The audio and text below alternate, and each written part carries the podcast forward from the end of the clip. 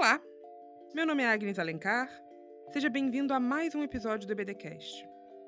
Se essa é a sua primeira vez conosco, é uma alegria ter você com a gente. Você pode ouvir qualquer um dos nossos episódios no nosso Spotify. E ao longo de todo o mês de novembro, nós temos explorado temas que tangem a interseção entre negritude e evangelho, racismo e vários outros tópicos que de alguma maneira nos ajudam a refletir sobre a igreja e sobre a sua relação com esses temas. Para isso, nós temos convidado algumas pessoas que refletem sobre esse tema e que podem nos ajudar a construir novas perspectivas sobre igreja. Vamos junto? Bom, poucas coisas são fruto de tantas controvérsias quanto a igreja. Na mesma medida em que oferece abrigo e afago para tantos indivíduos e é agente de transformação positiva na sociedade, também é um espaço que causou e perpetuou muita dor essa dicotomia da igreja nos atravessa a alma de formas que nem sempre conseguimos descrever, e enfrentar essa dor, em muitos casos, significa rasgar a realidade em duas: desconfiar e desconstruir as narrativas que nos foram ensinadas de forma cristalizada. O espaço do EBDcast é um espaço de desconstrução. Eu sempre falo isso aqui. O nosso intuito é iniciar discussões e propor novas possibilidades para essa jornada. A história da igreja é marcada por episódios lamentáveis, episódios tristes. A gente costuma brincar aqui que toda vez que a igreja tem um lado para escolher, normalmente ela escolhe o lado errado. Mas isso não é isso não é um dado cristalizado, também não é algo natural, naturalizado. E uma das maiores dificuldades do enfrentamento desse passado é justamente a luta contra uma narrativa heróica cristalizada sobre os grandes feitos da igreja.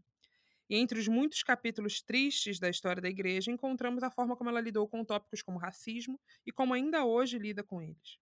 E para nos ajudar a começar a ler essa história por outras lentes, nós convidamos o João Chaves, que é mestre em teologia histórica pelo George W. Throot Seminary e doutor em religião pela Universidade Baylor. Ele é pesquisador do tema e publicou no ano passado um livro chamado o Racismo na História Batista Brasileira, uma memória inconveniente do legado missionário. João, seja bem-vindo. Obrigado, prazer estar aqui com vocês. E juntamente com o João, estamos recebendo hoje a historiadora Jussara Mello, que é mestre em História Social pela UERJ, doutora em História Social, História Social da Cultura pela PUC-Rio, trabalha com temas ligados à educação, memória, patrimônio e identidade. E uma curiosidade que fala mais sobre mim do que sobre ela é que eu tive a alegria de ser aluna da Jussara na minha graduação na PUC-Rio e tenho a alegria de recebê-la aqui hoje e de compartilhar com vocês um pouco do que foi essa experiência maravilhosa na minha graduação através desse episódio. Seja bem-vinda, Jussara. Oi, Agnes, muito obrigada. A alegria é, é minha de estar aqui com você. Muito grande, com você e com o João. E agora eu vou ter que me policiar para não chamar de professora, porque professora Jussara para cá, professora Jussara para lá. Vamos lá. João e Jussara, para a gente começar o nosso episódio, eu queria pedir para cada um de vocês se apresentar para além dessas credenciais acadêmicas. A gente apresenta as credenciais acadêmicas porque a gente estuda muito tempo para não dizer o que, que a gente fez da vida.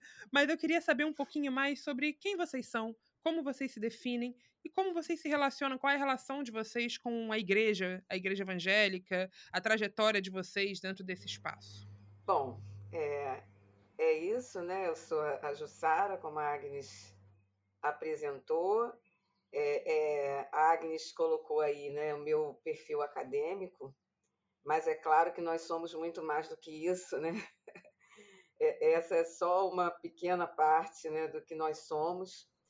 É, eu eu me, me, me identifico assim como uma mais como uma professora mesmo, né? Que eu tenho uma uma longa experiência na educação básica, é, desde os 20 anos, né? trabalhei mais de 20 anos na educação básica, e depois que foi, eu fui fazer mesmo essa formação superior, acadêmica, é, e tenho, então, uma, uma relação assim forte com essa questão da educação. Né? Isso, embora a minha formação acadêmica ela não tenha sido é, em torno da temática da educação especificamente. Eu trabalhei com história operária, né, com cultura operária, porque isso também é, é, está muito relacionado com a minha vida, com a minha trajetória. Eu sou filha de operários, né? É, então é, parto desse lugar, né? Que é um lugar é, que eu, eu digo que é um lugar de margem, né? Da margem da sociedade, assim, em termos econômicos, sociais, né? E mais mais recentemente, não não antes, mas mais recentemente eu também comecei a me identificar como uma mulher negra então, essa também é uma, é uma questão assim bem interessante nessa minha trajetória, porque até pouco tempo, né, alguns anos atrás, eu não, eu não me identificava assim, né, e, e isso eu percebo que é uma questão é, que se relaciona com o fato como nós, é, nós né, como a sociedade, de um modo geral, compreende a questão étnico-racial aqui no Brasil, né, que está muito ligada à questão da cor, né, mas nós sabemos que é, é, muito mais do que isso, né? Bom, e também tenho né, uma, uma, uma vivência, é, é, toda uma trajetória né, é, na infância, na adolescência e na vida adulta de relação com a, a, a, a igreja evangélica. Né? É, a minha família era toda evangélica, eu fui criada na Igreja Assembleia de Deus, né? depois eu tive uma. Me dispersei um pouco, né? e aí é, tive uma. Na adolescência e na vida adulta, eu congreguei na, na Igreja Evangélica Congregacional. É, então, e fiz história, né? E fiz história, e sou professora de história, e hoje também é, penso essas questões do racismo é, e de como isso interfere é, na, na educação e no ensino de história de um modo geral. Então, assim, é, eu sempre me senti um pouco deslocada, né? eu não sei o que, que como, como explicar muito isso, mas eu sempre me senti um pouco deslocada é, na, nas minhas relações é, dentro da igreja, né?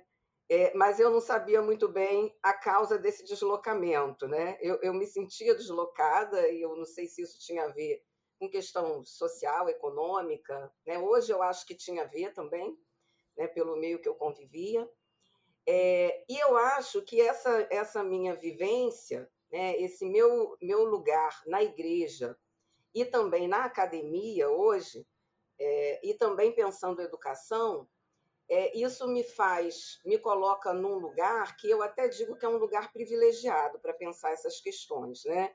É um lugar privilegiado porque é, porque eu, eu olho né, a partir de várias perspectivas. Né? É, é, muitas vezes é, na igreja, né, quando eu participava da, da EDB, né, da, e, e, às vezes até como professora da Escola Bíblica Dominical, é, eu percebia a dificuldade do, dos meus irmãos, né, meus colegas, de compreender algumas temáticas. E, e eu entendia isso. Né? Eu entendia porque eu pensava, nossa, é, eu, é, eu demorei um bom tempo para compreender algumas questões, né? Isso demandou muita leitura, muita discussão né? na, na universidade, na academia. Então, como eu posso esperar é, que as pessoas que não têm essa, essa vivência, né, essa formação, elas compreendam tão rapidamente? Né? Então, isso me fazia entender um pouco isso. Muito legal, Jussara. Obrigada. E você, João? Ah, well, deixa eu falar mais uma vez. Primeiramente, muito agradecido estar aqui com vocês. É um prazer conversar com vocês. Tenho aprendido. Ah, eu tive o privilégio de conhecer a Jussara quando meu livro foi lançado e tenho aprendido não só com ela, mas como também com alunos dela, tô, né, quem eu fui também a, apresentado e, enfim, muito muito agradecido por, por, por nossas jornadas terem se cruzado, sabe? Ah, em, em, termos da, da, da, minha trajetória, eu acho que eu acho que o fator que do que do que vai além da, da questão dos interesses acadêmicos, eu talvez possa falar um pouco disso também, mas eu acho que o, o, a característica que me, que me, enfim, me toma ou me, me, uh, me é mais clara na minha trajetória, no meu autoentendimento, é que eu sou um imigrante. um, sou um imigrante não branco no Texas, o que no meu contexto quer dizer algo específico. Né? Durante a minha educação, eu fui o único não branco na grande maioria das minhas aulas e, em um contexto em que uh, não se camufla uh, ou uh, não se entende relações raciais da mesma maneira que, que, a, que acontece em alguns contextos no Brasil. A, a, a minha a, minha autopercepção no Brasil, eu acho que existe pontos de interseção com o que a Jussara falou em termos do processo de autorreconhecimento racial. Uh, eu, eu, eu, nunca me foi evidente. Eu sou filho de um pai negro com uma mãe branca, em termos de como a, a taxonomia racial do Brasil funciona. Uh, o que me faz nos Estados Unidos, porque aqui a questão racial, de identidade racial, é muito mais hereditária do que em, em termos de fenótipo. Uh, eu, né, me, quando eu menciono isso para para os meus colegas aqui, imediatamente eles me identificam como negro. Por quê? Por causa da, da, da minha da, da, da, minha descendência, digamos assim, da, né, da, da uh, eu desculpa que já me perdoar pelo meu português, é, meu inglês é imperfeito, meu português também. Então, né, eu aprendi eu aprendi um pouquinho de inglês aqui e desaprendi um pouquinho de português. Então, eu não falo bem nenhuma nem outra, tá? Então, me desculpem aí pelos pelos erros que vão acontecer. Uh, não precisa editar, viu, Agnes? Eu já estou pedindo perdão aqui de, antecipadamente para não me sentir mal depois. Enfim, eu tô há 20 Tem problemas, fica super à vontade. Estou há 20 anos aqui, então isso muda. Enfim, mas acho que enfatiza a minha questão de imigrante, né? Ah, então eu vivo entre, entre, esses dois mundos constantemente. Ah, apesar de que ah, eu fui, ah, eu comecei a, a, a, publicar em português há pouco tempo, mas a minha trajetória em termos de em termos de, de publicação mesmo foca aqui para uma audiência estadunidense, uh, e a, a, boa parte da minha pesquisa, uh, inclusive o meu livro que está saindo em inglês aqui agora, uh, no mês de setembro, foca nessa questão de, de imigrantes, igrejas imigrantes, é, é, a construção de identidade étnica de imigrantes nos Estados Unidos. durante essa pesquisa que eu tropecei nessa questão, uh, do, do, do, do, livro que só em português que você mencionou, Agnes, que vai, que na verdade é um pedacinho da minha pesquisa que vai sair em inglês aqui no ano que vem, num livro que é intitulado, a tradução dele seria A Missão Global do Sul Jim Crow, né, que é o sul, aquele sul segregado americano. Uh, enfim, então, mas essa questão de tropeçar em coisas é um pouco da minha história. Eu vim, não vim para cá como a maioria das pessoas que acabam uh, se educando aqui de alguma maneira os imigrantes. Eu não vim para cá para estudar, eu vim para trabalhar mesmo. Trabalhei aqui na construção por um bom tempo uh, e acabei numa, numa pequena cidade. Uh, ajudei a plantar uma igreja batista de imigrantes, né, de imigrantes batistas. A grande maioria da comunidade indocumentada foi nesse contexto que eu, que eu trabalhei. Uh, e, e para voltar para pastorear essa igreja, ou com essa possibilidade em mente, eu fui uh, para comecei minha educação uh, formal aqui, fui para o que eles chamam aqui de Bible College, que é um é um tipo de seminário. Seminários aqui é, são mais a nível de mestrado, nível de bacharel, é, é, eles chamam Bible Colleges, mas é preparação para o ministério, fazer isso.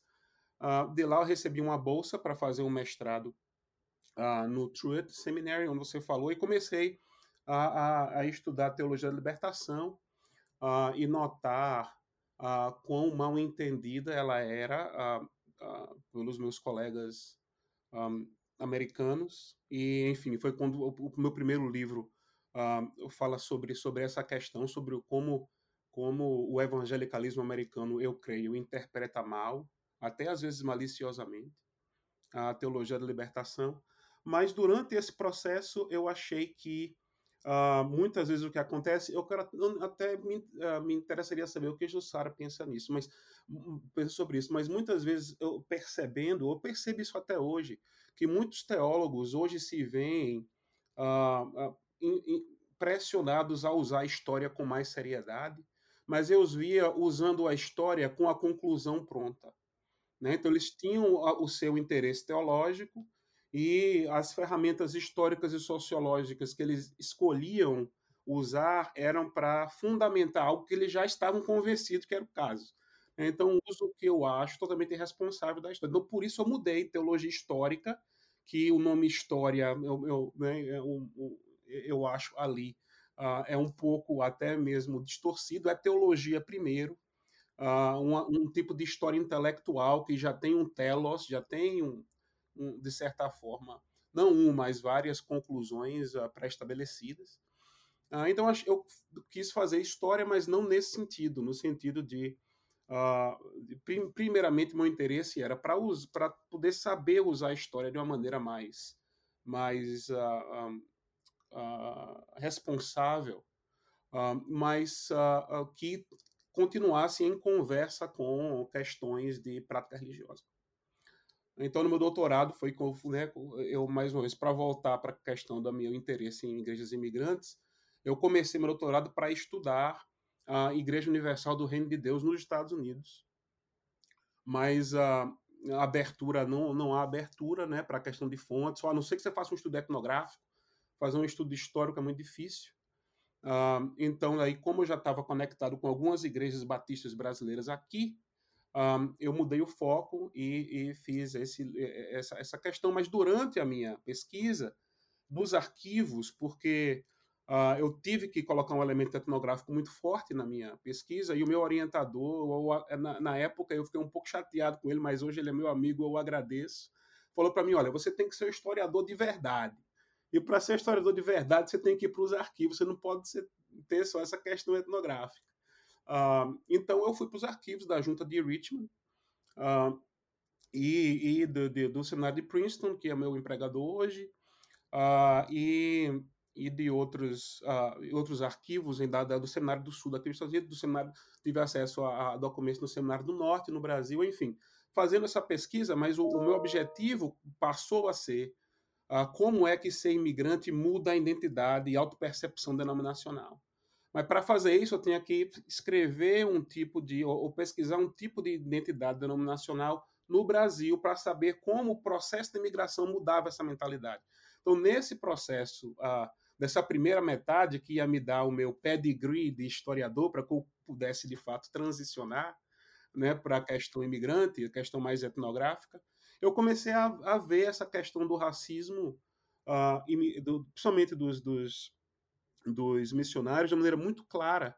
Uh, e lendo os livros sobre história batista no Brasil, tava, isso não existia. Uh, e, e, e me pareceu ser algo que precisava ser contado. Uh, enfim, então eu coloquei essas,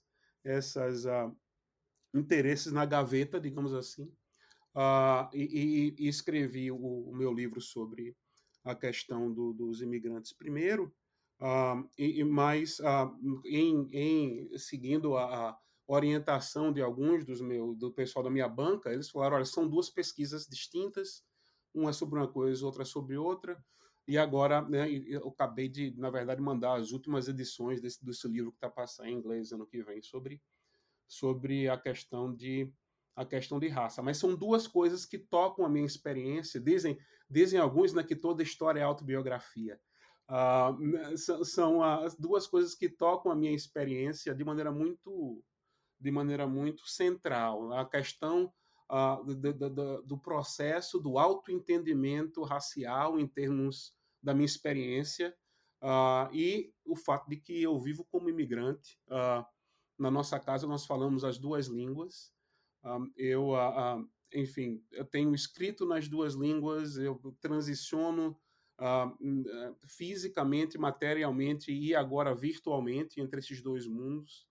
Um, e eu acho que isso aparece nos, nessas duas faces da minha pesquisa. Tanto a questão dos missionários, que meu estudo é muito mais um estudo sobre os missionários brancos do que sobre uh, as, uh, as igrejas no Brasil em si. Né? Eles se tocam, mas o, as fontes primárias são muito mais baseadas uh, neles. E a questão imigrante também. Então, esses são as, as, os meus dois interesses principais, mas mais uma vez, porque eles tocam de maneira muito pessoal na minha própria experiência.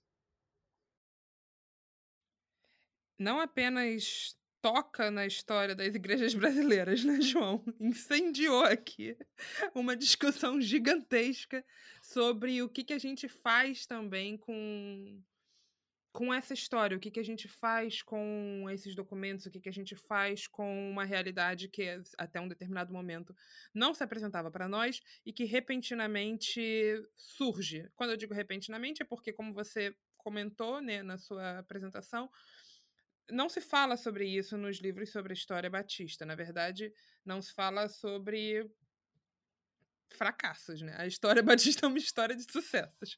É uma história de um sucesso missionário, de, uma, de um proselitismo uh, que deu muito certo, e a gente ainda tem, inclusive, denominações no Brasil que continuam atuando hoje quase que da mesma maneira que atuavam há 50, 100 anos atrás. Existem denominações é, que são, por exemplo, sei lá, a gente pode falar da palavra da vida, em que a mulher continua não podendo falar dentro do, dentro dos ambientes da Palavra da Vida, e é uma organização que veio também para cá, né, americana, um pouco depois desse primeiro movimento batista, mas também nesse, nesse afã missionário. E aí, uma, um tópico para a gente discutir aqui, para a gente começar a adentrar esse tema mais específico do racismo, é que quando a gente fala sobre ele, tem as pessoas se dividem, sobretudo na sociedade, mas sobretudo na igreja. Tem as pessoas que acham que esse tema não é tema de ser tratado dentro da igreja. Tem as pessoas que acham que isso é tema de esquerda. E aí, por ser tema de esquerda, não tem nada a ver com Deus, não tem nada a ver com igreja. Tem as pessoas que acham que não, esse tema é relevante para a sociedade, mas ele não existe dentro da igreja. E aí, nesse processo, a igreja tem dificuldade de. A igreja, como instituição, né? não como pessoas, mas como instituição, tem muita dificuldade de aceitar o seu papel na perpetuação de certas estruturas racistas e que estão. parecem estar como dados da sociedade, porque elas estão cristalizadas há tanto tempo que é, é difícil de você lutar. E quando você luta contra essas estruturas, você gera um, uma resposta, por vezes, violenta e aí eu queria perguntar para vocês como é que vocês veem essa questão, tanto dentro da sociedade quanto dentro da igreja. Bom, é, então, é, aí eu queria dialogar um pouco com o João, né? É, João levantou para falar sobre isso, Agnes. Essa claro, questão claro. dos teólogos, esses teólogos historiadores, e do incômodo que ele sentia, né? E, e do quanto o lugar dele como imigrante, né, como alguém deslocado do seu lugar de origem, favoreceu é, esse olhar, essa, essa visão que é, outros, né, seus colegas, não, não, não alcançavam. Eu acho que, que aí tem uma coisa que eu, eu tenho é, notado, né? agora também tenho orientado alguns trabalhos né, sobre história protestante, né, isso tem também me trazido muitas coisas, muito conhecimento, é justamente essa questão dos deslocamentos, sabe? Eu acho o seguinte, eu acho que a dificuldade que existe né, para uma percepção diferente dessa que está naturalizada na história da igreja, né? essa história de sucesso, né? essa história cheia de proselitismo, heróica, né, cheia de heróis, ela tem uma relação muito estreita com esses deslocamentos que até algum tempo atrás né, nós não percebíamos, né, nós, é, nós, nós podemos dizer que eles não existiam tanto. E aí eu, eu vou explicar de que tipo de deslocamento eu estou falando. Deslocamentos, assim, no sentido de que quem escrevia, né? quem escrevia essa história até é, pouco tempo, né? quem, quem eram os autores dessas histórias? Né? Homens brancos de dentro da igreja e que de, de, é, assim, que ocupavam lugar né, de, de proeminência, lugares de poder. Né? Então, e, e que também, ainda que tenham tido uma imersão na formação histórica exatamente, exatamente. dita, assim, né? essa, essa aproximação com a metodologia da história, eu, aí nem sei, né? com, ou fazendo uso, eu penso que para justificar ou para dar maior legitimidade ao, ao, que é escrito, né? fazendo uso é, de uma perspectiva histórica. É, esses homens, eles sempre falaram né? É, de um lugar, de um lugar que eles não faziam questão, né, não fizeram em nenhum momento, é, de, de demarcar né, e de desnaturalizar. É, isso não aparecia, esse lugar dessas pessoas. Então, eu, eu, eu, vejo o seguinte: eu vejo que, que hoje esses deslocamentos, que são deslocamentos que têm levado pessoas como o João e como eu a estarem em lugares que não seriam lugares é, é, pensados para nós, né, a priori, é, isso tem provocado esses, esses olhares divergentes que procuram desnaturalizar essas narrativas é, hegemônicas né, sobre o passado da igreja.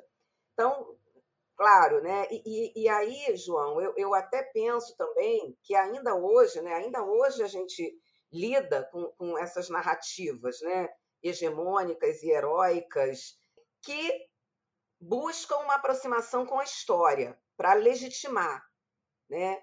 para legitimar a narrativa. Eu acho que, que essas narrativas elas, elas vêm sendo feitas por meio de um encontro né, entre a teologia e a história, entre um tipo de teologia e um tipo de história, que tem uma especificidade, com uma história que não é mais a história que muitos né, dos historiadores fazem hoje. Né? É uma história que é aquela história com aquele princípio positivista, né? heróica, que pautava a história como um todo, né? aquela narrativa única, muito influenciada pela perspectiva europeia, né? pela perspectiva europeia, que é uma perspectiva cristã, branca, e assim, e que em nós aqui, né, que estamos, é, é, que fazemos parte do mundo colonizado, teve, né, e ainda tem uma influência muito grande. Estruturou o nosso pensamento, né, estruturou a nossa sociedade. Então, por muito tempo, a, a história mesmo, ela própria, né, sem citar essa relação com a teologia, ela fez isso. Né? Ela construiu heróis né? Ela construiu uma narrativa, uma história é, única que legitima o olhar do dominador, né? o olhar dominante, o olhar do colonizador. O que alguns teólogos fizeram, né? ou memoriali memorialistas né? É, de dentro da igreja fizeram, foi meio que reproduzir isso, aplicando aí a história da igreja. Hoje, né, já faz aí algum tempo que a historiografia ela, ela mudou, ela vem, vem mudando, apesar de ainda existir isso que eu estou falando. Né? Eu acho que nós ainda, mesmo na história, não demos o, o grande salto. Nós não fizemos ainda a grande virada, né? porque nós é, conseguimos é, perceber que, embora dentro da, da história, né, na historiografia, hoje já seja possível perceber uma, uma perceber perspectivas outras, né, que se contrapõem a essas narrativas hegemônicas, nós ainda entendemos, nós percebemos que ainda hoje é, as narrativas hegemônicas, né, que favorecem essa perspectiva, essa epistemologia, né, que se construiu aí pelo olhar dos nossos colonizadores ainda é hegemônico até na academia, embora haja já né, toda uma, uma contestação, né, toda uma discussão acerca disso. Ela ainda é hegemônica. Então, é, o, o que, que eu penso? Né? Por um outro lado, aí indo para uma, uma outra, um outro lado também. É, por que, que hoje, mais recentemente, né, a Agnes mencionou aí esse impacto que o livro do João teve né, aqui na denominação, de modo específico, né? impactou, gerou aí algumas é, muitas discussões. É, o que, que Carta isso... de recusa. Recusa, pois é, eu sei, estou sabendo disso tudo. É, o que, que isso, isso, isso significa? Né?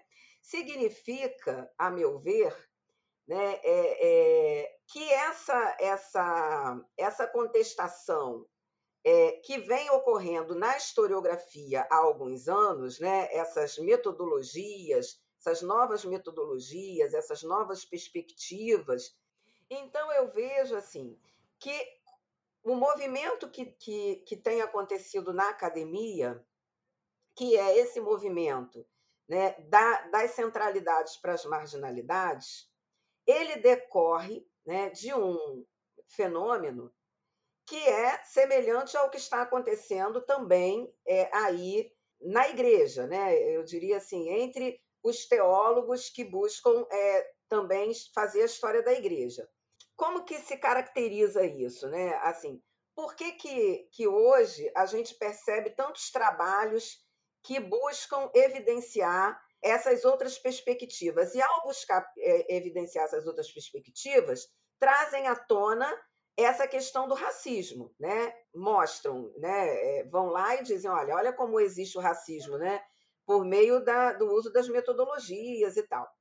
Justamente porque, é, de um tempo para cá, pessoas, né, como eu e como o João, têm chegado nesses lugares onde é, é possível fazer esse tipo de pesquisa e escrever essas histórias.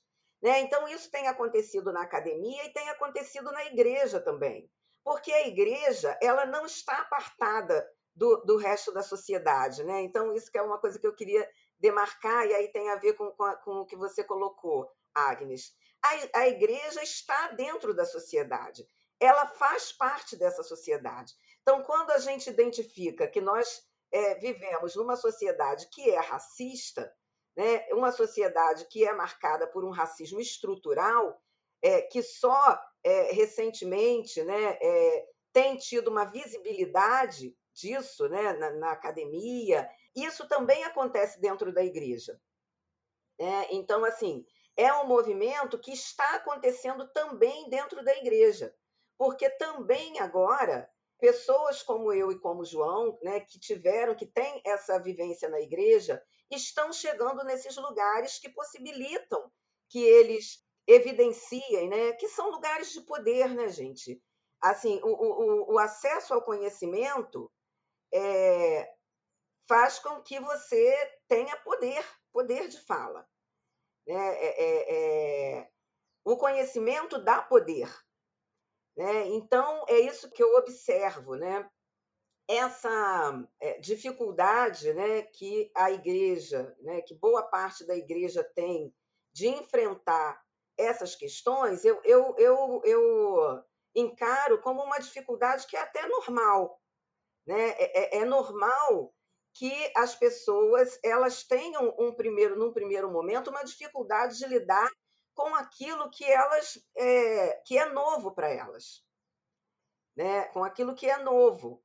Mas, na medida em que essas questões forem sendo faladas, como está sendo falado aqui, né? por isso que, que tem né, aquele, jargão agora que muita gente fala, né? preciso falar sobre racismo, é preciso falar mesmo. Que, claro, né, a igreja está dentro da sociedade, ela é, sente é, tudo que está acontecendo, isso até tem a ver com um pouco com o trabalho né, que, eu, que eu estava comentando aqui com o João, do, do, desse meu orientando, né, que o João vai estar na banca na semana que vem, que é essa relação da igreja com a cidade, né? Porque é isso, né? O que esse meu orientando ele, ele buscou evidenciar ali no, no, trabalho dele, né, sobre a primeira igreja batista aqui do Rio de Janeiro, é que aquelas a, a, a formação dessa igreja, né, é, é, as pessoas que fizeram essa igreja, elas estavam na igreja e elas estavam na cidade. Né? Elas sentiam tudo o que acontecia na cidade, né? elas passavam pelas questões né, que envolviam a nossa sociedade, e assim é. Né? É, hoje, né, o nosso país passa por um, um, um momento é, né, de um conservadorismo muito grande, né? É, a gente sabe, e essas questões estão dentro da igreja também né? É, e, que elas precisam ser enfrentadas na sociedade de um modo geral e precisam ser enfrentadas na igreja. Agora, é, é isso, né? As lideranças, tem, isso tem uma relação muito grande com as lideranças também. Né? É, Bom, enfim, eu acho que eu, eu vou deixar para o João falar um pouco e depois a gente vai continuar. Um, eu, eu concordo com, com, com tudo que a Jussara falou. Eu, é, né, essa questão da, da, da eu acho, no, principalmente no sentido de que a questão é uma questão epistemológica, primordialmente, uh, uma questão epistemológica que, que passa por uma série de comprometimentos uh, institucionais. Um, eu, eu, eu, eu, talvez só seja um pouco mais pessimista no sentido de que uh, eu acho que, que é, esse processo de, de, de, de, de obtenção de conhecimento, o processo de, de acumulação do conhecimento, ou de, ou de sociabilização dentro de um tipo de linguagem acadêmica contemporânea, uh, às vezes afasta indivíduos uh, da, de, de, determinadas configurações eclesiásticas uh, e, os, e os quase que torna inimigos. como se, então, tipo, eu, eu vejo alguns processos que eu acho que são mais harmonizáveis com um tipo de, de, de, se eu ouvir a Jussara bem, esperança de que esse processo vai culminar em uma luz dentro da igreja, somente numa época de fake news, às, às vezes as configurações, apesar de eu concordar que existem esses tipos de configurações e processos, às vezes as configurações fazem com que a igrejas se tornem mais conservadoras, não menos conservadoras. Uh, em, em, uma, em uma tentativa de se proteger do que se torna ameaçador. Uh, né, eu, a gente, eu, eu, vejo isso muito aqui na Convenção Batista do Sul, que ainda é a convenção mais poderosa uhum. uh, dos Estados Unidos hoje, no que aconteceu há, alguns meses atrás. uma análise sobre isso, inclusive, vai, vai estar no meu próximo livro, onde os presidentes dos seis seminários assinaram um statement, um, uma, uma, afirmação uh, dizendo que o uso de determinadas teorias sociais e, e, históricas e metodologias sociológicas no estudo da raça são uh, uma antítese da sua declaração de fé e uma distorção do que o evangelho significa. Né? Então você tem essa questão que a, que a Jussara falou de que existem pessoas nas margens da sociedade que cada vez mais começam a a abrir espaços que os eram, que eram, digamos assim, proibidos de certa forma para ele, eles e elas antes, mas ao invés de uma aceitação progressiva, você tem uma reação ferrenha contra, que cria quase que uma dicotomia entre, entre nós e eles, ou nós e elas, e, e enfim, e, e, acaba fazendo com que determinados uhum. setores da igreja se tornem mais fechados, não mais abertos.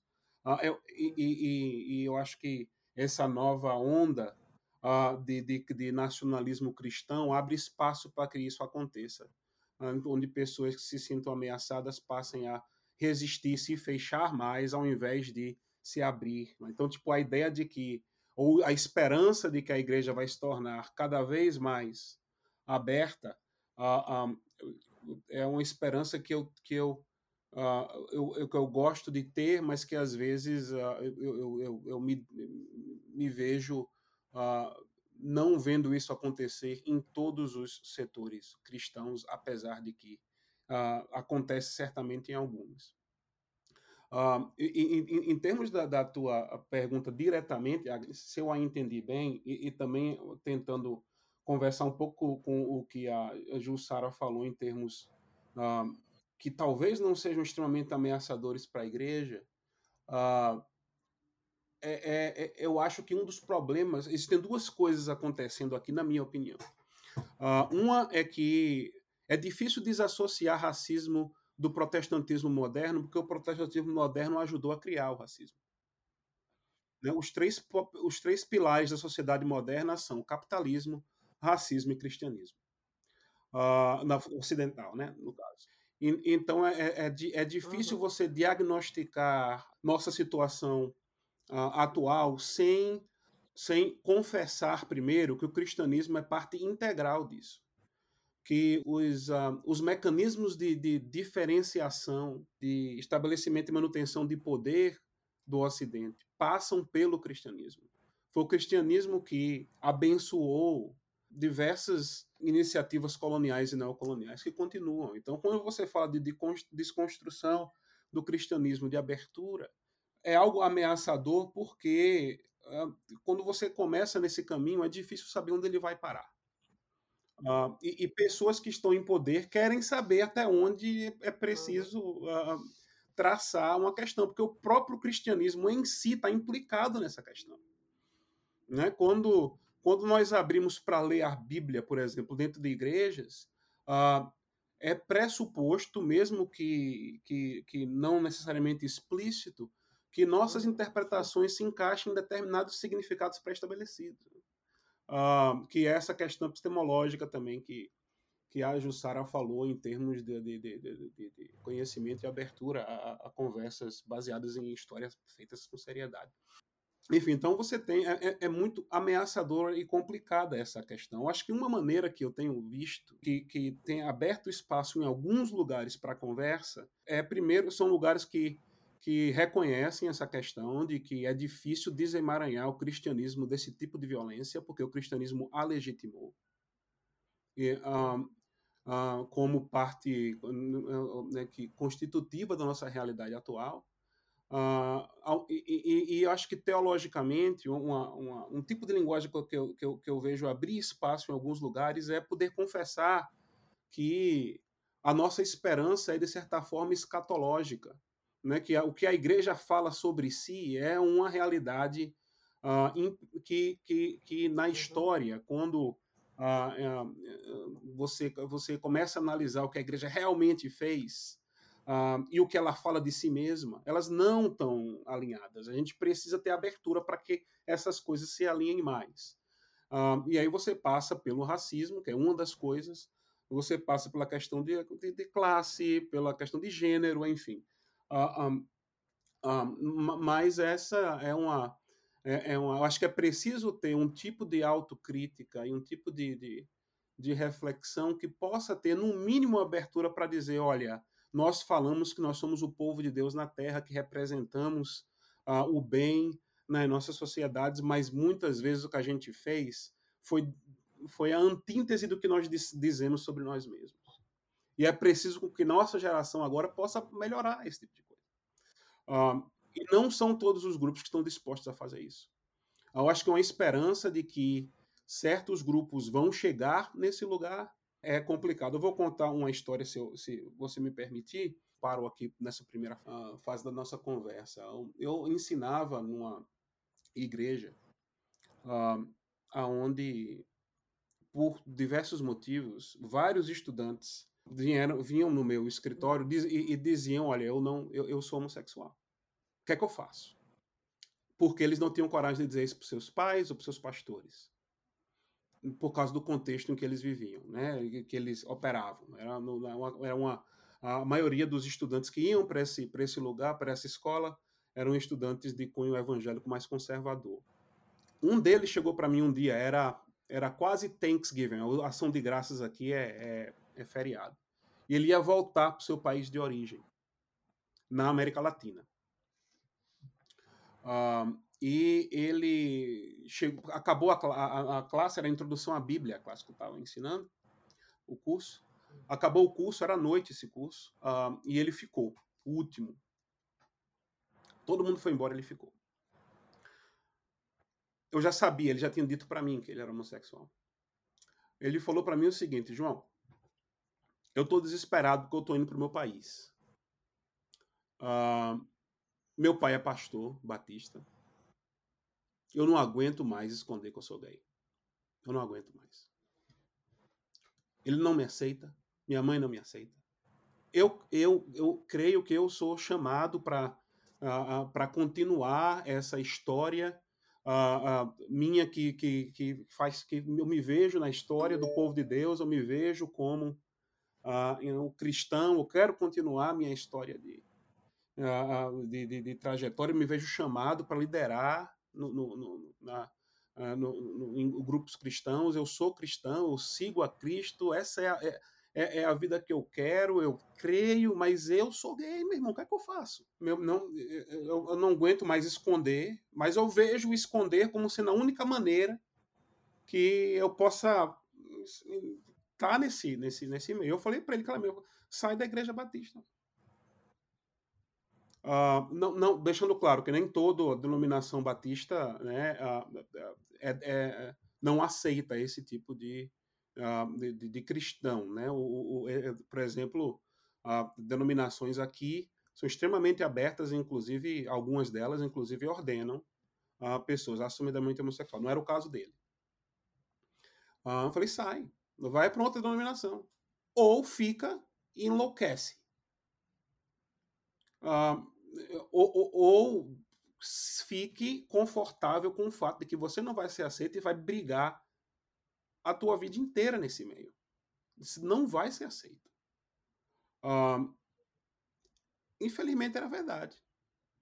Uh, eu digo isso pelo seguinte motivo, assim que eu, na minha mente, conecto com o meu comentário. Certos grupos uh, é preciso que a gente uh, seja estratégico em, em, no tipo de esperança que nós temos para certos grupos cristãos. Uh, se a, a, a esperança, Agnes, é que esses grupos, certos grupos vão se abrir para ter esse tipo de diálogo, eu acho que isso é mais realista de alguns grupos do que outros. E a gente precisa saber, a gente vai ser uma pessoa que vai estar sempre brigando de dentro, ou a gente quer ir para um grupo onde a gente uh, possa, enfim, contribuir de uma outra maneira, para um diálogo que tem uma trajetória diferente. Eu acho que são dois caminhos válidos. eu acho que muitas denominações caminharam para um lado mais positivo porque certas pessoas tiveram coragem, determinação, paciência e graça para ficarem brigando de dentro.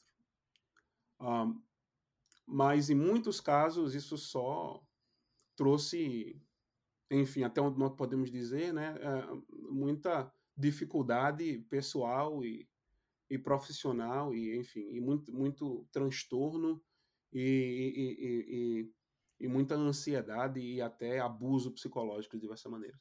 Ah, tudo isso para dizer que eu acho que que nossa esperança precisa ser estratégica no sentido de que certos grupos não vão melhorar assim como nós ah, como nós, pelo menos, conceituamos melhor, como eu conceituo melhor a abertura para conversas mais e melhoras estruturais em termos raciais, de gênero, econômico, enfim.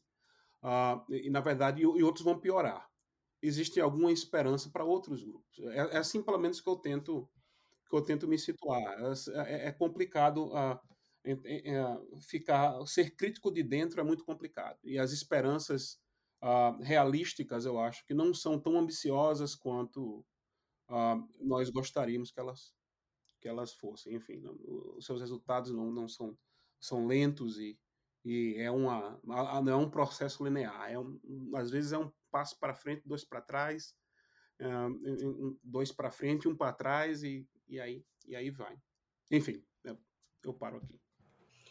É, super concordo, João. Uhum. Assim, eu acho que quando, quando eu digo assim que precisa de uma ação pedagógica, eu estou pensando muito mais nesses grupos é, que estão se abrindo para isso do que nos grupos já mais estabelecidos, né, que se fecham, se fecham cada vez mais. Que é, é esse mesmo o movimento que você está falando, né?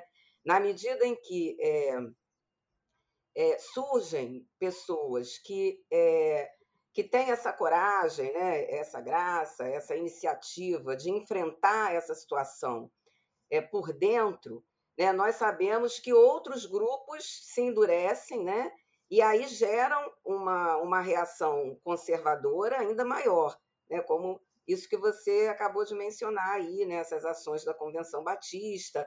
A gente tem visto isso acontecer no, na sociedade, de um modo geral. Né? É, é, esses movimentos né, de, é, de crescimento, né, de endurecimento do conservadorismo como forma de reagir a uma abertura, né? como forma de reagir a, a outras é, falas. Né? É, e isso, isso acontece dentro da igreja, claramente. Né? E, e aí é, eu penso o seguinte, João, é, concordando muito com o que você está dizendo, eu também acho que há grupos que que, que, que nós não vamos convencer, né? que, que não tem jeito, é, assim, é, porque isso tem a ver muito com essa questão epistemológica que está muito enraizada, né? quando a gente fala da questão do racismo estrutural, aí não é só o racismo, né? É, é, tem relação também com a questão do gênero, né? É, isso está tudo aí, faz parte de um pacote, na verdade. É, Trata-se, né, até dialogando com um autor que eu tenho lido, né, que, é o, que é o Fanon, de uma questão que, que é até psicológica, né? É, diz respeito à psicanálise. É, é, as pessoas elas incorporam a tal ponto né, é, é um posicionamento, uma visão, que, que é, é muito difícil você desconstruir aquilo. Né?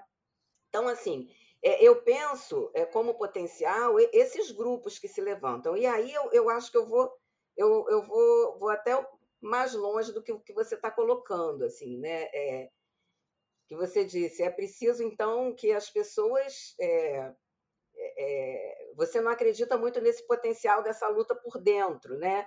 Mas de uma luta de, de um movimento em que é, essas pessoas elas é, se desloquem, né? E ajudem a, a criar, né? Uma outra percepção, é, muitas vezes não por dentro, mas de fora, indo para um outro lugar, né? indo para um outro lugar. É, eu, eu, super concordo, e, e, eu acho o seguinte, João, eu acho, aí acho que talvez eu, eu, eu, seja um pouco dura agora nessa minha fala, mas porque foram situações que eu senti, que eu percebi, que eu vivenciei, né? É, eu acho que, que muitas pessoas, até lideranças, né, têm sido, é, na sua covardia, coniventes com tudo isso, né? É, pessoas que você é, percebe que compreendem essa situação, que têm essa percepção, né? uma percepção é, do quão é problemático o cristianismo, né? o cristianismo protestante, o cristianismo católico, né? o cristianismo do, de um modo geral, que entendem isso, que entendem problemáticas como a, a, é, relacionadas a que você contou, né? a, a história que você contou, que, que não é uma exceção, né? É, eu, eu, acho que, que é isso, a gente precisa entender que isso, isso está na, nas igrejas, como está na sociedade, as pessoas fecham os olhos para não enxergar. E assim, eu acho que muitas lideranças que às vezes enxergam isso, que até compreendem que não fazem parte daquele núcleo, daquele núcleo duro, né, daquele núcleo que, que a gente pensa assim, não tem jeito, mas que se acovardam. Né? Eu, eu acho que há aí uma conivência que eu acho muito problemática. Eu, eu, eu compreendo né, que é difícil as pessoas saírem de seus lugares de conforto, porque muitas vezes essas questões não atingem diretamente a elas, ou seja, não são elas, não é um filho delas, não é um parente delas, né? é, é alguém que está ali, mas que não é tão próximo. É, é, eu sei o quanto é, isso é difícil, mas eu vejo é, como uma, uma coisa muito problemática, especialmente é, pensando é, é, na, na, na, questão, na questão do comprometimento com o princípio cristão, né? não com, com os princípios institucionais, mas com o princípio cristão, né? que é o princípio do amor, né? que, é o, que é esse evangelho que que a gente sabe que, é, que não é o evangelho é, é, que essas pessoas né, elas, elas defendem, né? ele não é conivente com isso. Mas eu, eu, eu vejo isso, né? eu testemunho isso, já testemunhei muito e, e continuo a testemunhar esse tipo de, de, de sujeitos, né? de, de, de cristãos, né? que, estão, que estão nesse lugar, né? E, e aí, assim, é, é, meio que um. né? É, é uma coisa assim que às vezes pode soar meio dura, mas, mas é isso, eu acho que é um acovardamento. É, é, eu acho que é, é, é, um, é, é compactuar, né? É, é, você ser mesmo conivente com algo que você sabe que, que, que não é correto. Né? É, não, eu concordo contigo. Se eu puder comentar mais uma coisa aqui, Agnes. Uh, acho que um exemplo da, da que a Jussara está falando, eu, eu, concordo com ela. Uh, eu, eu, só articularia algo que, eu, que, que, enfatizaria algo que não, obviamente, uh, discorda com nada do que ela falou, mas, mas só para evidenciar um aspecto, o aspecto estrutural da questão também. Eu vou dar um exemplo. Alguns meses atrás, eu, eu, eu lidero um grupo de acadêmicos batistas que se encontra em Oxford todo ano para conversar de diferentes afiliações batistas para conversar sobre, sobre o tema do ano, enfim, é um, um, uma, uma, uma, uma, iniciativa interessante. Então eu fui para um encontro onde as instituições que, que investem nesse, nesse projeto estavam lá. Então eu tive a oportunidade de jantar com alguns presidentes de universidades e seminários batistas aqui, inclusive um dos, do, do, um dos presidentes do seminário que assinou a, a, a, afirmação que eu comentei há pouco tempo sobre né, que contra a critical race theory. E eu perguntei para ele, um camarada extremamente inteligente, uh, extremamente preparado, bem articulado. Uh, eu perguntei para ele, uh, não perguntei diretamente, mas tipo assim, eu, ele entendeu a pergunta. Mas como? Por quê? Né? Eu, eu perguntei, a pergunta que eu perguntei foi: como é que você negocia as suas, a maneira como você, como indivíduo, discorda da trajetória da denominação. Você, como presidente do maior seminário dessa denominação, um seminário poderosíssimo, boa parte dos missionários que foram para o Brasil, por exemplo, treinaram lá, e vários líderes da Convenção Batista Brasileira são, tem, tem, são formados lá. Ele foi extremamente sincero comigo. Ele falou: João, quando começa o ano, a denominação deposita 7 milhões de dólares na conta do seminário. Uh, e eu sou representante do seminário. Então, eu tenho duas opções. Uma é eu tento ser um que eles chamam aqui de maverick, né, ser o líder indivíduo que quer ser o herói e tento mudar tudo de uma vez só. Eles me demitem e colocam outro cara no meu lugar.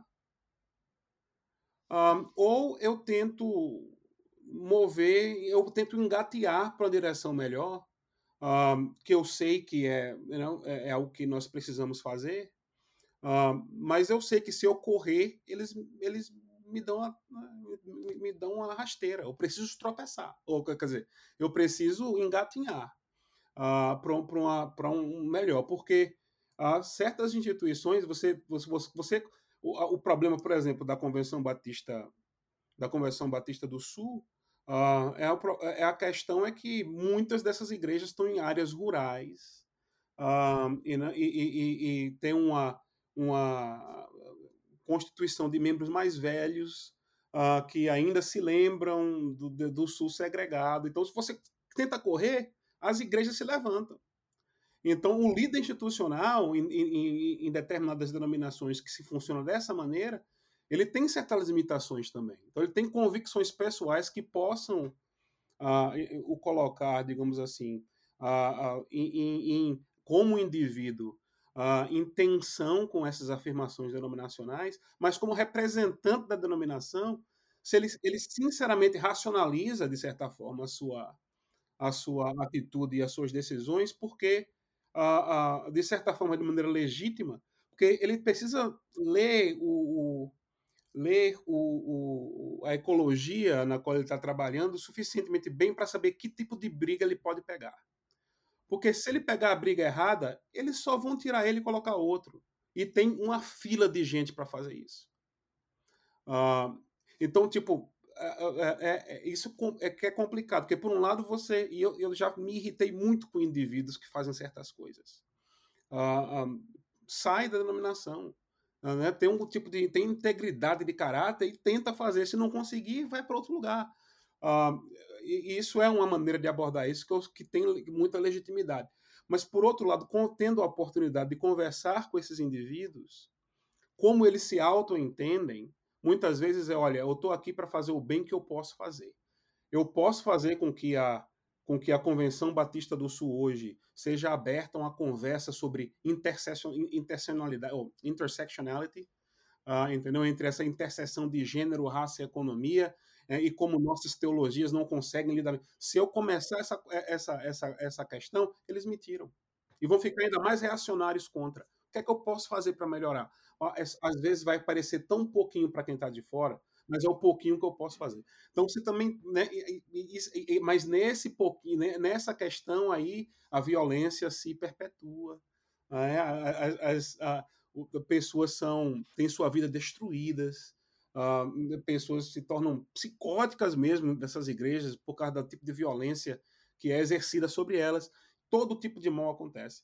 Uh, então, é uma, uma, é uma situação uma situação bem complexa nesse sentido, extremamente estrutural nesse aspecto, uh, porque uh, as estruturas em si às vezes engolem indivíduos bem intencionados e os dão ferramentas para que eles racionalizem a sua falta de atitude uh, de maneiras que às vezes tem, faz até determinado sentido.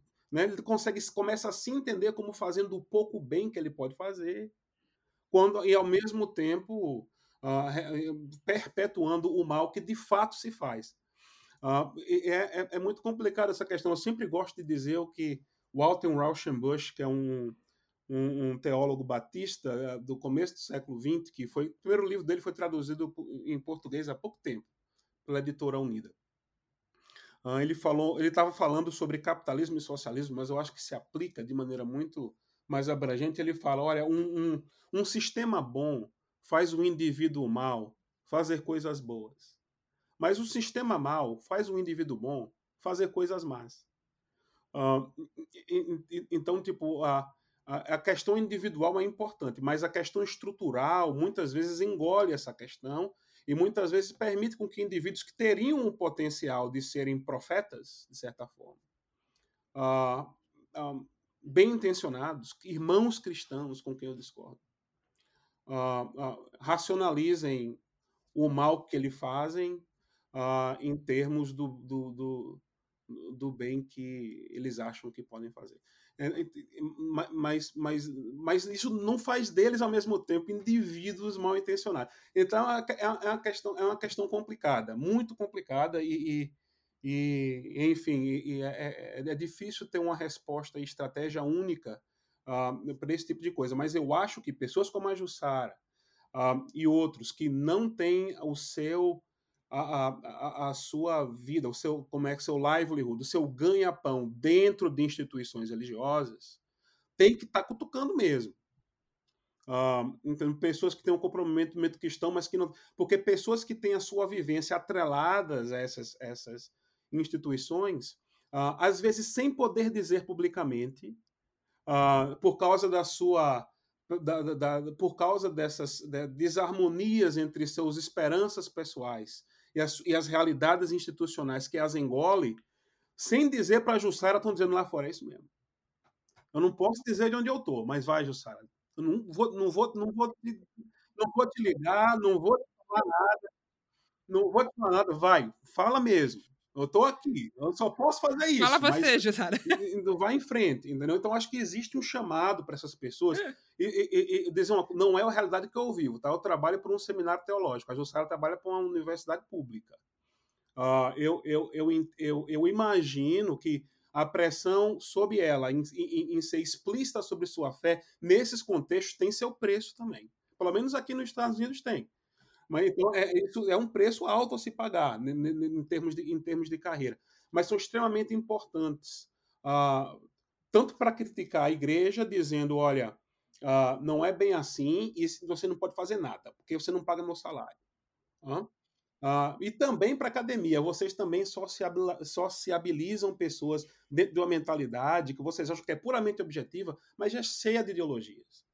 Então, enfim, é, é, a, talvez a, a, é pano para manga em diversas direções aqui, enfim, mas uh, eu, eu, não lembro, não, sei qual seria a conclusão, mas eu paro aqui.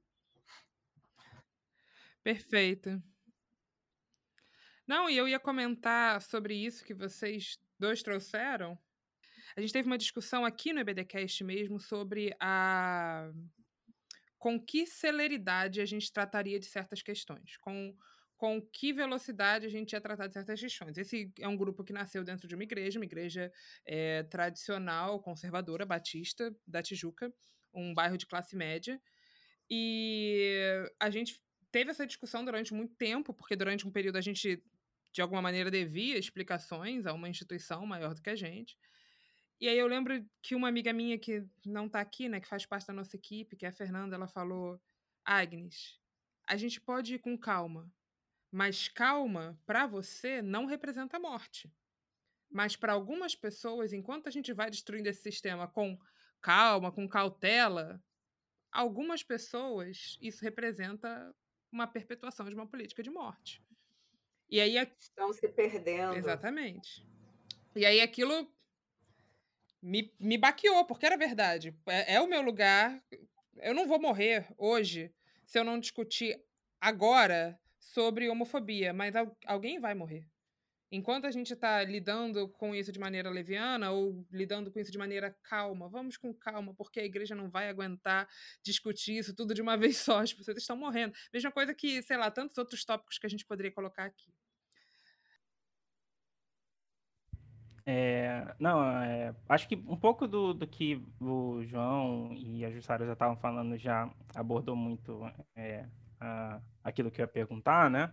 é, é que eu, eu penso que é, a gente tem um problema, acho que na, é, na igreja brasileira de um, é, de um modo geral, assim, que a gente é, nem percebe o problema, né? E a gente está num meio que é, pensando na pandemia, assim, né? De que tipo, se a gente não não tiver teste para o coronavírus, né? Ninguém está doente, né? Então, assim, quanto mais a gente é, é, é, atrasa ou é contrário, né, ou nega o diagnóstico, né, mas é, a gente é, é, deixa de, de falar sobre isso, né?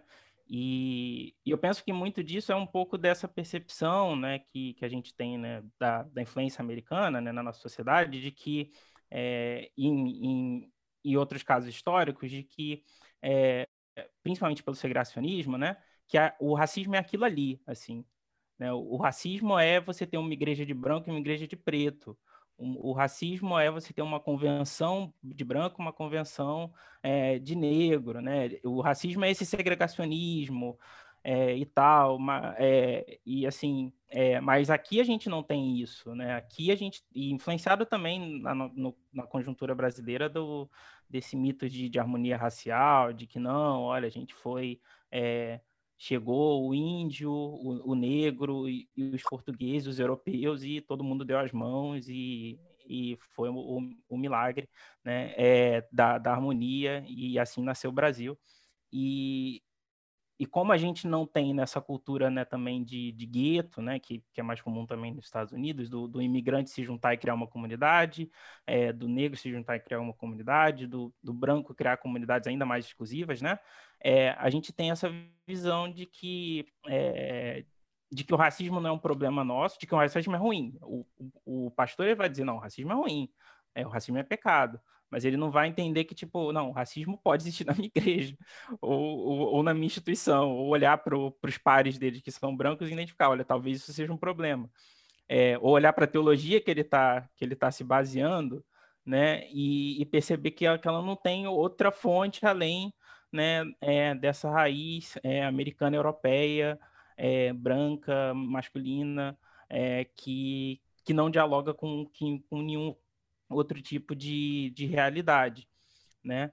É, e da mesma forma como na discussão atual, por exemplo, né, você tem é, muitos cristãos protestantes que olham para o Afeganistão e, nossa, olha como é ruim lá o Talibã oprimindo as mulheres, entendeu? Daí ele vai para a igreja e ele senta separado da esposa e tem, é, assim, ah, não, a mulher tem que vestir dessa, dessa forma mesmo, entendeu? Tipo, ele não, não, não reconhece isso como problema e a gente tem esse, essa, essa imensa barreira, né, de que, é, por, conta da polarização política também, né, de que quando a gente começa a falar sobre isso, as pessoas, não, não, não, isso não é, é a igreja, né? A gente teve é, esse, esse exemplo recente, né, da pastora, não, não é batista, mas enfim, né, de que ela fala assim, não, você tem que parar de postar essa coisa de gente preta e falar de Jesus. E na, na desculpa dela repete isso. Não, a gente tem que falar de Jesus, assim. E a gente é, vê cada vez mais essa coisa do tipo, é, para a igreja não, não se meter em polêmica, tem que se voltar para esse Cristo é, é, dessa visão eurocêntrica, é, dessa visão é, de que de um, de um Cristo que é Salvador, que é mestre, mas que não, não dialoga com mais nada, né? não, não dialoga sendo palestino, não dialoga sendo é, oprimido por um, por um Estado opressor, não dialoga sendo é, ou, ou se opondo a uma religião centralizada no templo, centralizada no ritual. Né? É, então, a minha pergunta seria mais ou menos nesse sentido: como é que a gente traz essa discussão, né? Porque o que eu vejo, principalmente na, do que eu acompanho na sociedade americana, né, é que a ebulição lá, ela, ela gera uma, uma consciência de que, tipo, é, as pessoas entendem é, que elas podem ser racistas, que elas podem cometer racismo, né? E aqui, o, é, até legalmente, né, a gente tem um, um racismo é, como, como crime, mas a gente tem uma injúria racial. Então, né, o, o, o, racista, quando ele comete o racismo, ele joga para injúria racial, que aí ele, ele cai num, numa, numa coisa tipo, não, eu só estava te xingando, não estava cometendo racismo. Né? É, e na própria igreja, a gente meio que suaviza isso, né? E eu é, agradeço também ao João por, por trazer é, esse, esse, essa história da gente é, lembrar da nossa história brasileira e lembrar que, é, por mais que nós somos é, uma igreja né, que tem uma enorme participação de negros, né, uma enorme participação de, de gente pobre, né, a gente também tem né, e foi é, muito contaminado né, pelo, pelo racismo estrutural, pelo racismo que existia, e não só por isso, né, a gente é, também reproduziu essas estruturas dentro da igreja. Né? E a pergunta meio que é isso: como é que, quais são as formas que vocês veem, você, João e Jussara, né, de, de mudar essa, essa barreira, de, de trazer essa discussão, de, de sair dessa ideia de que é, só porque o outro tem uma fratura exposta e eu tenho uma fratura cicatrizada aqui que está me dando uma infecção generalizada, eu não preciso é, lidar com isso. Né? É, como é que a gente é, percebe isso dentro da, é, traz isso dentro da nossa liturgia, né? Por que, que sei lá, a gente tem é, de, de, entre nove e dez pregações é sobre, sei lá, é, questão financeira, sobre casamento, etc. Por que, que a gente não fala de uma questão social que está acontecendo todos os nossos dias, né? Como é que a gente é, lida né, com, é, com essa discussão dentro da igreja para poder avançar nesse sentido? Eu, eu posso fazer uma pergunta, responder uma pergunta rápida que não vai parecer ser uh, talvez tão, uh, ou, uh, um, enfim, cuidadosa. Um, organiza os irmãos negros da igreja batista brasileira, não sei se é batista ou não, da sua denominação, paradaudismo. Todo mundo paradaudismo, até a gente conversar sobre isso. Um, essa conversa entra na, na, na pauta. É preciso organizar, é, é, preciso ter organização, é preciso ter liderança, uh, é preciso. Uh, mas, uh, enfim, esse tipo de. Eu não consigo imaginar algum tipo de resistência que funcionou, que não tocou no bolso dessas instituições. Um, em termos muito práticos. Entendeu? Tipo assim, eu posso falar, a gente pode falar, por exemplo, que eu concordo contigo, né? É, tipo, a maneira como a gente, uh, enfim, tem esses significados pré-estabelecidos construídos, uh, nos cega para reconhecer o próprio problema. Uh, mas essas, essas questões de cunho epistemológico, eu creio, são difíceis de cativar o, o, o coração da maioria das pessoas, porque elas parecem ser extremamente abstratas.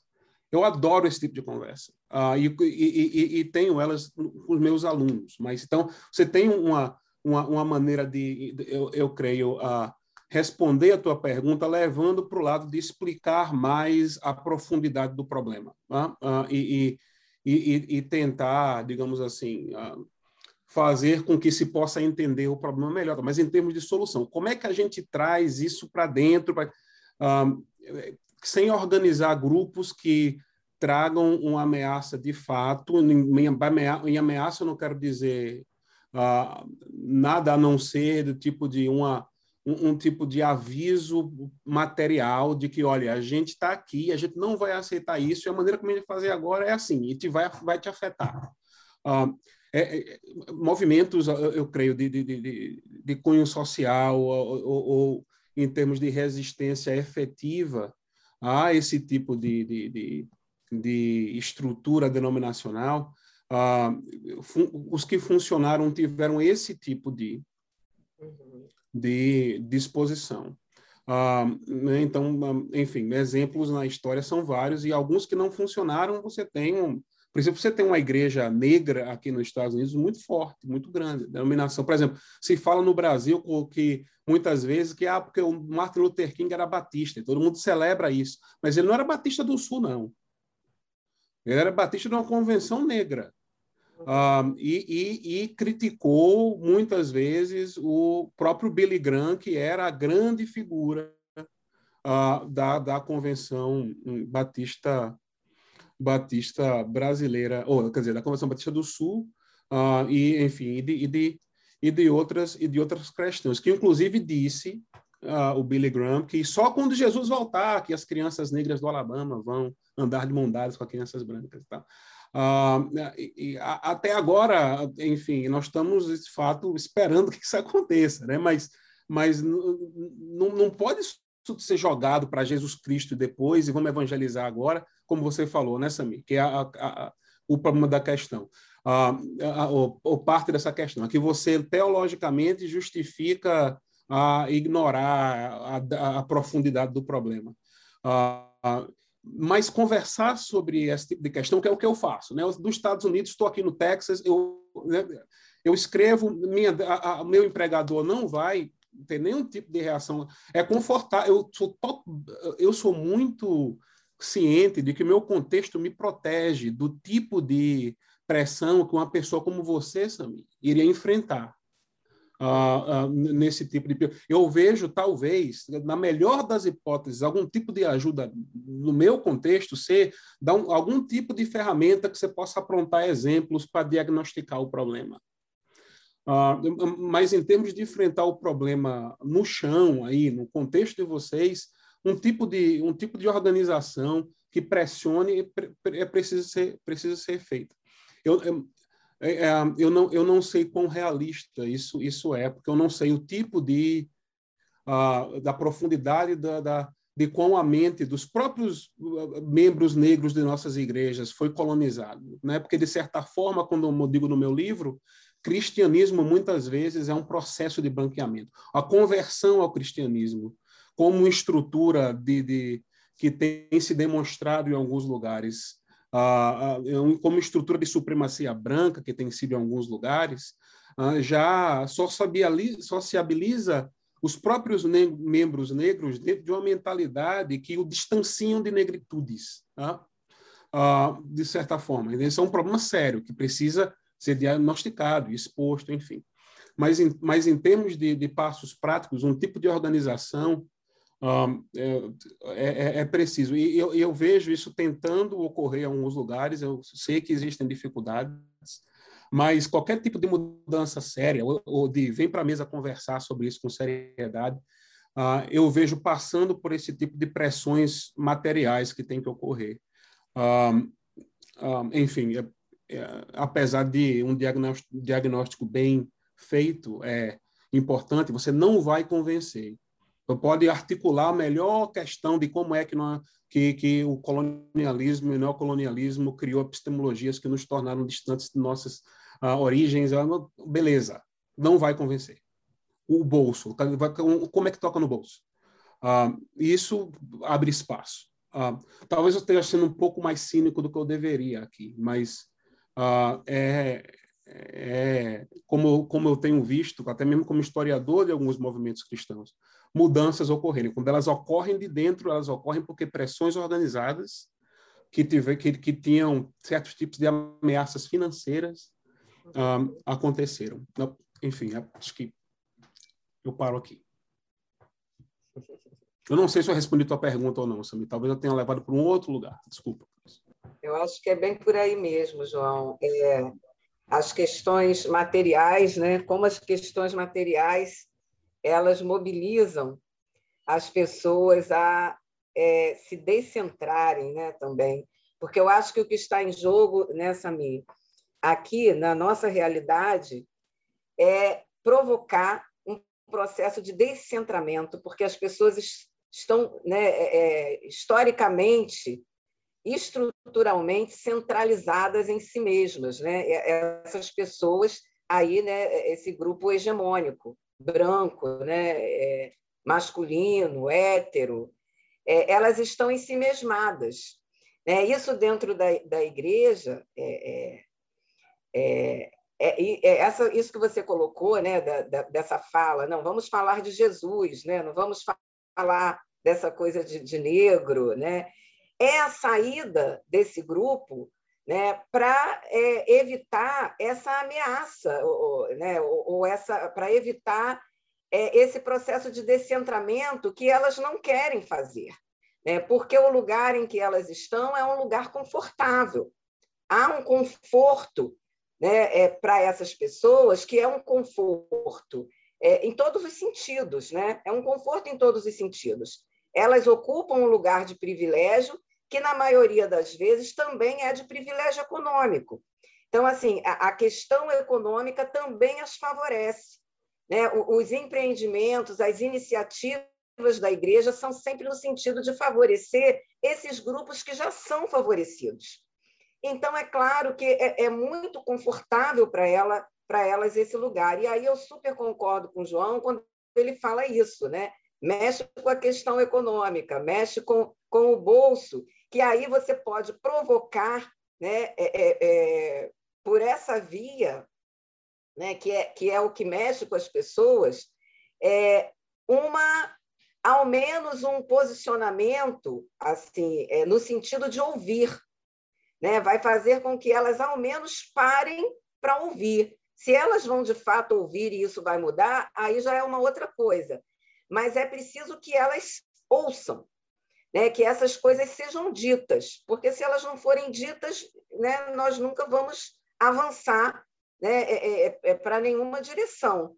Né? E, e, eu vejo que a igreja ela tenta impedir justamente isso, assim, é, é né, a igreja como ela está, que se fale sobre, porque o falar sobre gera, leva alguma, alguma mudança, alguma coisa, seja né, para o bem ou para o mal, né, leva para algum, algum canto. Então, eu, eu, eu, acho que é isso, né? É, isso está muito naturalizado, né? como você bem colocou, Samir, e o João também, né, lá, lá no início, é bem diferente a situação das relações étnico-raciais aqui no Brasil e nos Estados Unidos, né, porque lá é declarado, aqui é muito sutil, né, e, e eu acho que isso traz uma dificuldade muito maior. Claro que eu não estou dizendo que lá não seja ruim, claro que é também. Mas, assim, você não, não assumir isso, né? É, isso não estar dito é algo muito ruim. Isso precisa estar dito, precisa estar colocado, porque é o passo para o enfrentamento da situação. Né? E as pessoas não querem dizer, não querem colocar, e a igreja ela fica se protegendo, né? usando né, esse argumento de que não, nós temos que falar de Jesus, nós não temos que falar, de, deixa essas questões para serem discutidas lá fora. Isso não diz respeito a nós aqui. É claro que diz. É óbvio que diz, porque as pessoas estão ali dentro. Né? É, e elas sentem isso, e aí eu, eu volto a dizer, né? Sente o, raci é, o racismo ele é presente para quem sente ele. É, e como fazer o outro sentir isso? É, é um processo dificílimo. Né? Como fazer aquele que não é afetado pelo racismo sentir o racismo? Precisa que aconteça aí todo um, um movimento que provoque uma empatia, que, ironicamente, né, é uma empatia que deveria existir né, numa comunidade cristã. Ela deveria existir, mas é isso, tem todo esse processo estrutural epistemológico, e aí é aquilo, né? Se você for chegar a isso que o João colocou, e falar assim, gente, vamos falar aí de questões epistemológicas, e aí as pessoas vão falar assim, nossa, esse cara está viajando na maionese, né? O que, que, é isso de epistemológico? É, da forma como eu vejo, é a forma como eu vejo, e pronto. É, mas a gente tem que procurar, então, outros caminhos. E, e aí concordo com o João. É, há esses dois é, lugares né, de luta é esse lugar prático do cotidiano, né? E, e, assim, nessa, nessa questão prática cotidiana, eu acho que, que é isso que o João está colocando. A gente precisa é, mobilizar aquilo que, de fato, é, gera uma. que tira essas pessoas do lugar dela, que mexe com elas. É preciso que elas se sintam incomodadas, né? que elas se sintam desconfortáveis para elas se abrirem também ao diálogo, para que se tente construir alguma forma de empatia. Esse, esse é um caminho, né? esse é um ponto, que é a dimensão prática. E tem a dimensão mais teórica mesmo, mais abstrata, que é a, a longo prazo, né? que é, é, é essa coisa de como você muda uma estrutura. Isso é possível? Né? Aí, lá na fala do João, né? o João falando, eu não, não sou tão otimista com relação a determinados grupos, né? que já são núcleos duros. É, concordo, mas aí nós temos toda, toda uma nova geração também né, que está aí e que precisa receber um investimento. Né? E aí tem toda uma questão que é pedagógica mesmo. Né? É, quando você olha para o passado, quando você pega um livro do João, por exemplo, né, que trouxe essa é, é questão histórica do, do, dos heróis, né, da, da, da denominação, e trouxe isso, evidenciou isso por meio de uma pesquisa nos arquivos, né? tem uma legitimidade, essas coisas precisam ser discutidas com aqueles que têm abertura para isso. Nossos jovens, nossas crianças, nossos adolescentes. Crianças e adolescentes são geralmente abertas para o novo. É, é, é assim, e por isso, é nesse sentido que eu falo né, de uma atuação pedagógica. É, é, é, e aí, né, figuras como vocês, que estão nesses espaços, têm aí uma responsabilidade nesse sentido. É, é, é possível trabalhar isso para médio e longo prazo. Eu sei lá, porque a gente sabe que o capitalismo é, é, não a gente tem que desnaturalizar isso, né? Esse não é um sistema que é bom, que combina com o evangelho embora o cristianismo institucionalizado ele tenha se construído em total é, é, imbricação com o capitalismo. Agora, isso pode ser desconstruído. Né? É, é, é, é nós somos seres históricos, né? a gente pode desconstruir isso a médio e longo prazo. Então, é, pensando nessa perspectiva histórica, né? é trabalhando com a história e pensando para frente numa perspectiva histórica, que também a gente pode trabalhar essas questões numa dimensão assim mais estrutural, pensando a médio e longo prazo, e também atuando prática, na, praticamente aí na dimensão do cotidiano, que tem que ser essas duas frentes, né? me parece. Claro que dentro das condições e dos limites que nós sabemos que temos, porque nós vivemos nesse sistema. Né? Isso é uma coisa estrutural. Então, nós vamos enfrentar limites e, e, e né? E, e, e, vamos chegar em lugares que nós vamos falar assim, opa, até aqui, daqui vamos esperar mais um pouquinho, né? E, e vamos ir forçando na medida que for possível, né? Então é isso. Perfeito. Eu acho pessoalmente que a esperança da história é essa, de estudar a história, né? É que se as coisas foram construídas, elas também podem ser desconstruídas e compreender isso é talvez uma das grandes potencialidades de uma mudança sistêmica e de mentalidade que é necessária nas igrejas e que as pessoas têm medo, porque elas atrelam a sua mentalidade à sua fé, como se você não pudesse desconstruir nada, né? Você tira qualquer coisa daquela construção ali, daquela estrutura e desmonta tudo, as menores coisas. Mas, bom, a, a conversa está maravilhosa, mas a gente tem que encerrar em função da hora. E também porque todo mundo tem mais o que fazer no sábado. E eu queria agradecer tanto a vocês dois por terem participado aqui com a gente. Esse episódio vai ao ar em novembro. E eu queria muito agradecer a disponibilidade e a generosidade intelectual, tanto do João quanto da Jussara, de conversarem com a gente sobre esses tópicos. Obrigado a vocês. Foi um prazer estar aqui conversando. Uh, e espero que gente, nossos caminhos se cruzem aí no futuro outra vez. Eu sei que vai se cruzar com a Jussara quarta-feira, né, Jussara? sim, sim. Vamos nos encontrar em breve. Eu agradeço muitíssimo o convite, achei excelente. Assim, eu, eu, estava assim, eu nunca participei desse negócio de podcast, eu não sei como é que é, mas eu, eu gostei muito, né? Porque é muito informal e a gente fica muito à vontade. Então, agradeço aí, pessoal, pela, pela confiança, né, de, de nos chamar para estar aqui para falar sobre esses, essas temáticas e por, por compartilhar, né, é, é, essa conversa com o João né, por estar aqui com vocês, o Samir, a Anete, e com a Agnes, né, minha aluna, aluna dedicadíssima, maravilhosa, querida. foi, foi um prazer enorme. Como João, eu, eu ficaria aqui a tarde inteira aqui, né? mas é isso, nós temos outras coisas. Né? Amazing grace, how sweet the sound that saved a wretch like me. I once was lost, but now I'm found. Was blind, but now I see. I can see, I can see so clearly. I can see, but now